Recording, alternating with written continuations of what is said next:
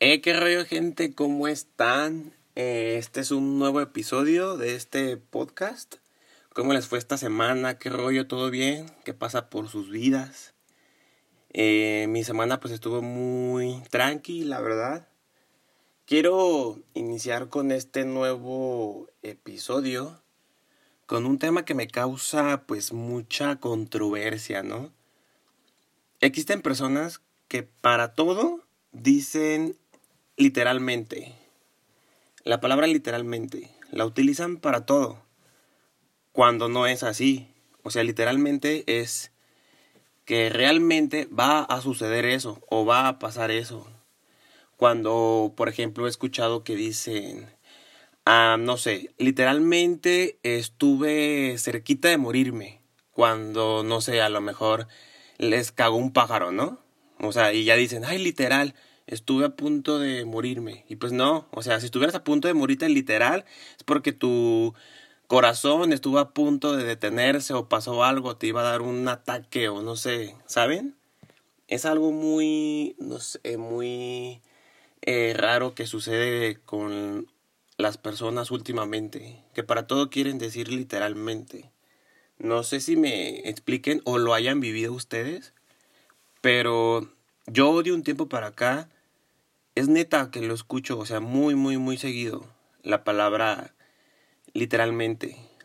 Muchísimos ejemplos de que literal no sé qué, literal el otro. Y cuando no es así, o sea, si fuera literalmente es que de verdad va a suceder eso. Y cuando normalmente no pasa así, ¿saben? ¿Ustedes qué piensan? ¿Han escuchado que personas hablen de decir literalmente para algo y que no sea literal. O sea, es algo muy muy confuso y muy extraño que suele utilizar esa palabra la gente últimamente. Al menos yo en mi caso. Yo en el en lo que en mis alrededores, en mi círculo social, pues es algo que se escucha. Y no tanto en un círculo social, sino más bien en las redes sociales, que para todo dicen literalmente, cuando no es así. Creo que es algo muy, muy extraño. ¿Ustedes qué piensan? Bien, gente, pues la semana pasada, justamente para ser exactos, el 20 de julio, se cumplió un año más desde que el vocalista de Linkin Park, bueno, ex vocalista de Linkin Park, Chester Bennington, se quitó la vida, se suicidó en su apartamento en Los Ángeles, California. Yo la verdad que seguía mucho esta banda, a Linkin Park, y obviamente pues a Chester Bennington también. Y se cumplió un año más desde que él pues decidió quitarse la vida. Esto es algo pues muy muy serio que pasa últimamente, pues el tema de, de los suicidios. Y pues quería tratarlo, ¿no? Justamente antes de que Chester Bennington se quitara la vida, había sacado un sencillo con Linkin Park, obviamente, que se llama One More Light. Traducido, pues, una luz más, ¿no? En donde la letra de esa canción habla sobre a quién le importaría si la luz de alguien se apaga y él la cantaba en sus, o sea, en sus últimas giras, en sus últimos conciertos con Linkin Park, él la cantaba y se notaba al momento de cantarla todo pues el sentimiento que le ponía, ¿no? Era se notaba en sus expresiones que pues le calaba mucho la letra de esa canción. Eh, una parte del coro dice, ¿a quién le importaría si la luz de alguien más se apaga? En un cielo de un millón de estrellas. O sea, como haciendo referencia a que pues somos simples mortales, ¿no? Y si alguien ya no está, pues ¿qué más va a importar si hay un millón de luz de luces en este cielo, ¿no? O sea, refiriéndose a que hay más personas en este mundo.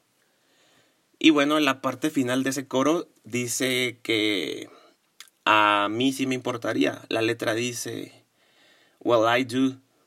Eh, se traduciría como, bueno, a mí sí me importa. Entonces es, es algo muy, pues muy sensible, es un tema muy sensible que pues lo quería tocar aquí en este pequeño episodio. No sé si a alguien de aquí le guste o le gustaba más bien Linkin Park, si lo sigue escuchando, eh, si conocía a Chester Bennington. Últimamente también salieron muchas imágenes sobre que él en sus últimas fotos se veía pues bien, se veía alegre, o sea, le tomaban fotos en sus últimos días y se veía alegre. Sin embargo, pues ahí ya estaban los, los pensamientos suicidas, ¿no? Es algo como de, de tomar muy, muy en consideración. ¿Qué piensan ustedes? ¿A ustedes les gustaba Linkin Park? ¿O definitivamente no?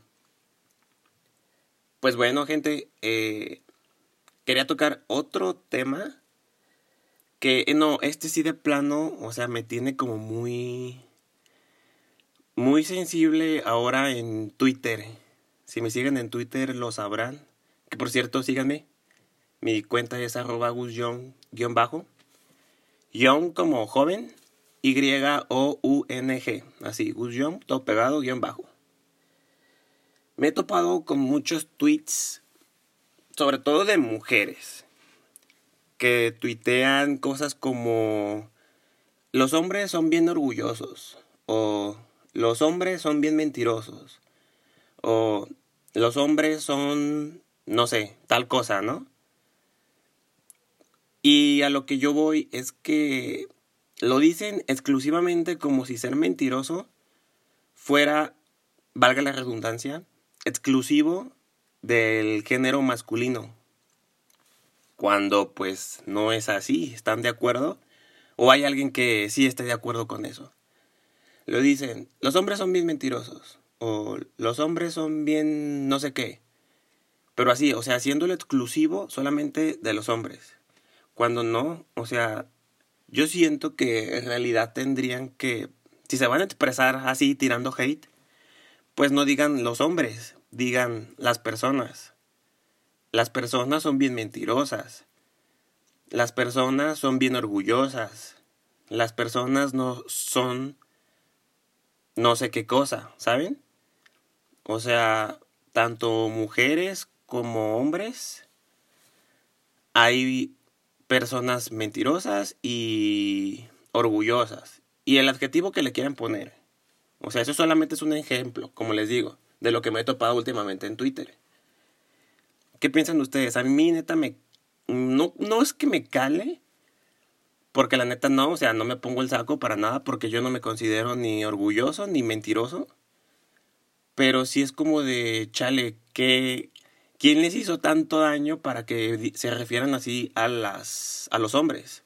Es como si yo, por ejemplo, o cualquier hombre se refiriera a, a las mujeres o dijera cosas como Ah, no sé, las mujeres son bien, este, disciplinadas, por un decir. Y digo, qué gusto que haya mujeres disciplinadas, ¿no? Qué gusto. Pero pues no todas son disciplinadas, hay mujeres que son, este, irresponsables y lo que quieran. Y eso no lo hace exclusivo de las mujeres, sino que también hay hombres que también son eh, irresponsables, ¿saben? O sea, las personas somos irresponsables, las personas somos mentirosas, las personas somos trabajadoras, las personas somos honestas, ¿saben? No sé si me doy a entender. Que no digan, por ejemplo, cierto adjetivo para referirlo únicamente a cierto género, ya sea masculino o femenino. Cuando no es así, o sea, todas las personas somos todos los adjetivos posibles. No sé si me voy a entender. ¿Ustedes qué piensan sobre, sobre este tema? Y bueno, gente, a ver. Por último, tengo un tema que sucedió también esta semana. Trata sobre la banda mexicana Molotov. Esta banda en 1997 sacó un disco que se llama ¿Dónde jugarán las niñas? Y la portada de un disco pues eran unas piernas con medio calzón abajo, ¿no? Obviamente de una mujer. Y hubo muchas personas en esta semana que querían cancelar o que estaban muy ofendidas porque decían que eso era homofóbico por la canción de Puto de Molotov que viene en este disco donde jugarán las niñas. Hubo personas que se ofendieron porque pensaban que era pues algo homofóbico. Cuando no, no es así para nada. La canción de puto de Molotov, para mí yo siento que es como un himno de todos los mexicanos. Es, es algo sobre no dejarse vencer, ¿saben? Sobre ver la vida como con buena actitud, ¿saben? Y para nada se refiere puto a, a decirle a alguien que es este eh, homosexual, ¿saben? Para nada. Pero pues ya ven, la generación de Mazapán, la generación de Cristal, siento que se lo tomó muy a pecho.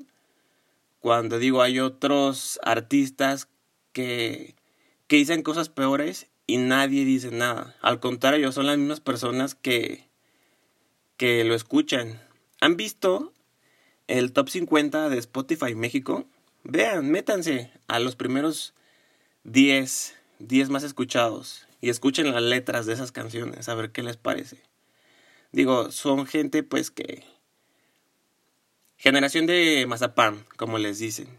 ¿Qué piensan ustedes? Yo siento que para nada van a cancelar a Molotov, es una banda legendaria, de las pocas mexicanas que son legendarias. Y digo, siento que ha haber sido puro, pues puro mame, ¿no? Ahorita, en esta semana pasada. Pero bueno, gente, ¿ustedes qué piensan sobre estos temas que les acabo de mencionar? Yo la neta seguiré escuchando puto de Molotov porque como les digo es un himno para mí, o sea, automáticamente escuchan esa canción y quién no se pone a brincar. Y para nada es algo homofóbico. Digo, yo eh, sé de personas que son este gays y les gusta esta canción, o sea, porque no tiene nada que ver con ser algo homofóbico, sino al contrario, como les digo, es una canción como para tirar la actitud por los cielos, ¿saben? O sea, para prenderse y pues echar desmadre, está chida. ¿Ustedes qué piensan, gente? Pues bueno, voy a dejar este podcast por este momento.